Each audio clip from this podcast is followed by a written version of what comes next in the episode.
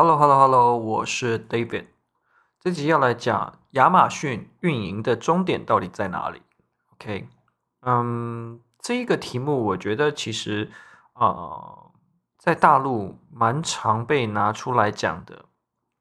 就是你三不五时都会看到啊、可能运营说，运营的终点啊、到底在哪里？或者就是说，我现在薪水到达可能多多啊、多少钱了？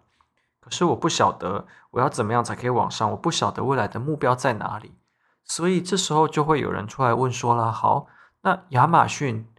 做到最后，它的目标会在哪里？为什么会这样说？其实亚马逊啊、做亚马逊运营这个职位出来，有一个尴尬的地方，就是他什么都会，基本上什么都会，但却很多东西他就是略懂个皮毛。那就像我们之前讲过。嗯，亚马逊通常就啊，做亚马逊运营的人，通常以前可能都是别的专业，然后在别的专业呃的基础上，他可能被指派到做亚马逊，然后做亚马逊之后，又被迫去学了更多其他的东西之后，从一个本来大学毕业可能有专科啊，不是专门的学啊，专门的学科能力，变成是一个通才，就是我们说亚马逊运营是一个通才，然后到最后学了一个呃。做了运营之后，可能专注在做出货啦，可能专注在做销售，可能专注在做广告，而变成了一个偏财。那在这样状况下来说，到底运营的终点会在哪里？它到底之后它的呃职涯是何去何从？那我觉得以台湾来说，我们不要以其他国家，以我自己的感受来说，我觉得在台湾亚马逊的运营。应该还有三五年来说啊，三五年内应该还是相对有议价力的。也就是说，如果今天你是一个求职者，其实三五年内你做一个亚马逊啊，做亚马逊短暂时间，你可以比部分的工作薪水来得高。那如果你的科系或是你的能力已经强到一一毕业就可以很有薪水，可以很好，那就去吧。亚马逊运营运营并没有办法给你到那么高的薪水。好，那刚刚讲说三五年内还是有溢价力，是因为目前来说，啊、呃，实际上这个市场专业的人才还是相对少的，所以说僧多粥少的状况下来说，可能卖家还是必须卖家或是老板还是必须要付比较高的、呃、薪资才能够请到你。我说比较高的薪资，不是说什么哦五万块六万块甚至以上。呃，我说比较高的薪资是相对于现在的呃刚出社会的新鲜人比较高一点而已，所以它并没有真的很多。再加上呃，其实台湾厉害的卖家，坦白来说不多，所以能够给呃这些运营去啊、呃、练手练习的地方不多，所以大概程度上就都在那里。所以你可以看到台湾很多运营大概就是熟悉了后台怎么操作。然后要达成公司的目标啊，我就怎么做，然后可能就 follow 公司的脚步，然后我就把我该做的事情做完。毕竟亚马逊运营的杂事很多嘛，所以当今天你是做运营的，你这时候就要思考一个问题：那我之后的职涯该怎么走？OK，老话一句就是，亚马逊就是不难，但是就是东西很多很杂。那通常一开始会踏入亚马逊的人，可能大概会是呃呃老板自己，就是如果是以小卖家啦，可能是老板自己。那如果是在呃大型公司或是上市呃上市上柜的公司的话，有可能是公司的业务部或行销部。然后这时候呢，你就会从你原本的部门变成是一个呃通才，就像我们刚刚讲的，就开始要学着呃其他就是你原本不熟悉的内容。过了一阵子，你就会发现你对所有东西都啊呃略懂略懂的感觉。所以说，有的时候啊、做亚马逊卖家会有一点点的优越感的感觉，很像是就是呃你在操作后台的时候，很像是就是操纵着一个公司的啊营运的节啊营营运的节奏。你必须要感受，就是你在操作每一件事情的呃重要，哎、操作每一件事情的节奏感。你要去判断每一件事情的重要性，你才可以决定先后顺序。比方说礼拜一干嘛，礼拜二干嘛。所以说，我觉得在这个部分就操作后台，当你熟悉的时候，哦，你会很轻。而且当你被赋予你可以完全独立工作的时候，你会觉得嗯，好像是真的呃，有一点点在操作一家公司的感觉。好啦，可是你其实学的这些东西很难从你的职位去应用到其他的部门，你你你知道吗？因为就是因为你这个职位其实在台湾并没有被定义出来，所以你在转职上会是一个很大的障碍。你只能在这个产业里面一直不断的从啊运营啊资深运营，然后可能运营主管，就这样慢慢慢慢上去。你不会像是什么业务啊、行销啊、行政。啊、设计它会有比较啊、设计好的一个职涯判断的标准，所以就可以慢慢的升上去。所以呃，运营亚马逊的运营会最后变成怎么样的下呃怎么样的下场，其实是蛮看运气的。嗯、而且你做运营做一段时间，你会发现你这个职位啊，不像其他职位，就是呃可以随着年资增加，然后你的薪水随之提高。因为你的职位很尴尬，你也不是业务，你也不是行销，你也不是一个嗯，可能有头有脸的职位。因为其实，在台湾蛮多可能就是这个职位，因为很难被归类到某一个部门，所以你可能会下辖在呃老板下面啊。你的下辖在老板下面，你就要去拜托其他部门啊，拜托其他部门，其他部门又有自己的本位主义，所以有时候是内部政治的问题，所以你根本就没有办法。啊，一展长才，所以有时候这些运营做到后来都会有一种怀才不遇的那种感觉。那通常在这个时候，你可能在跟资深一点卖家聊的时候，有些资深的卖家或者是其他人，他们就会说：“你都这么有经验，那你就自己出来做。”哦，我觉得这句话超级常听到，就叫你自己出来做，自己当老板。因为我像我自己，我举我自己的例子来说好了，很多人说：“哎，David，那……”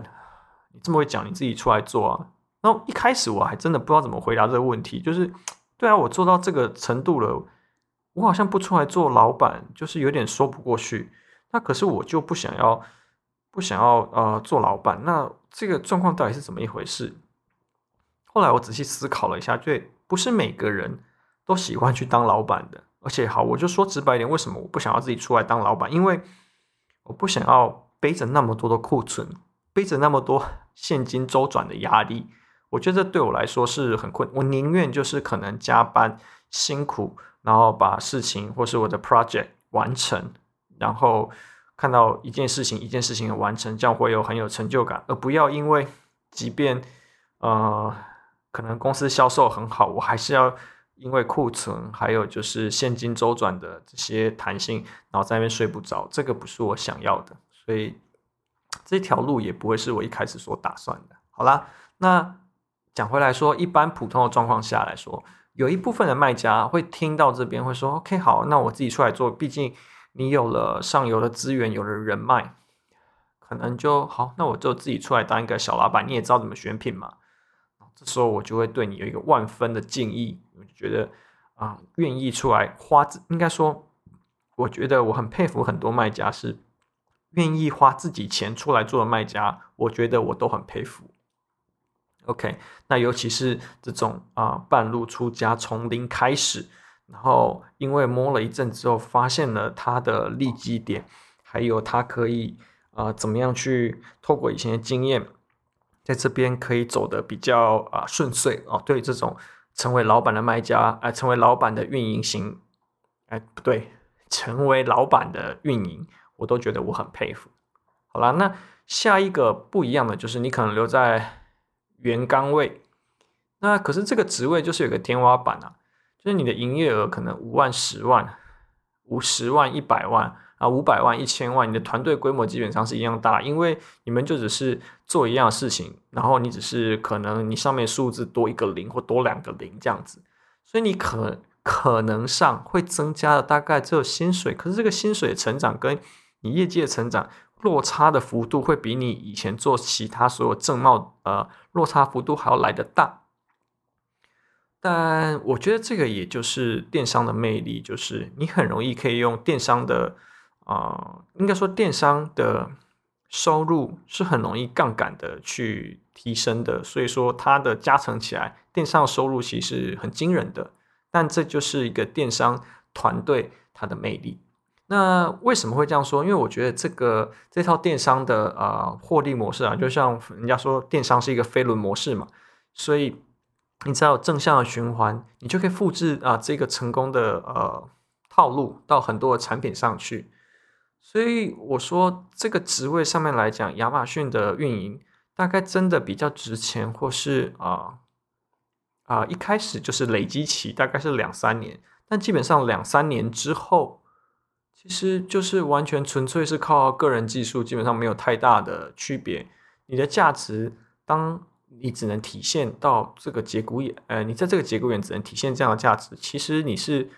你的职涯是很没有保障的。那作为运营，你可能要思考下一步的时候，你会发现你走了这么久，你已经没有回头路，所以这时候就会很多资深的运营走回去以前原本的路，然后发现，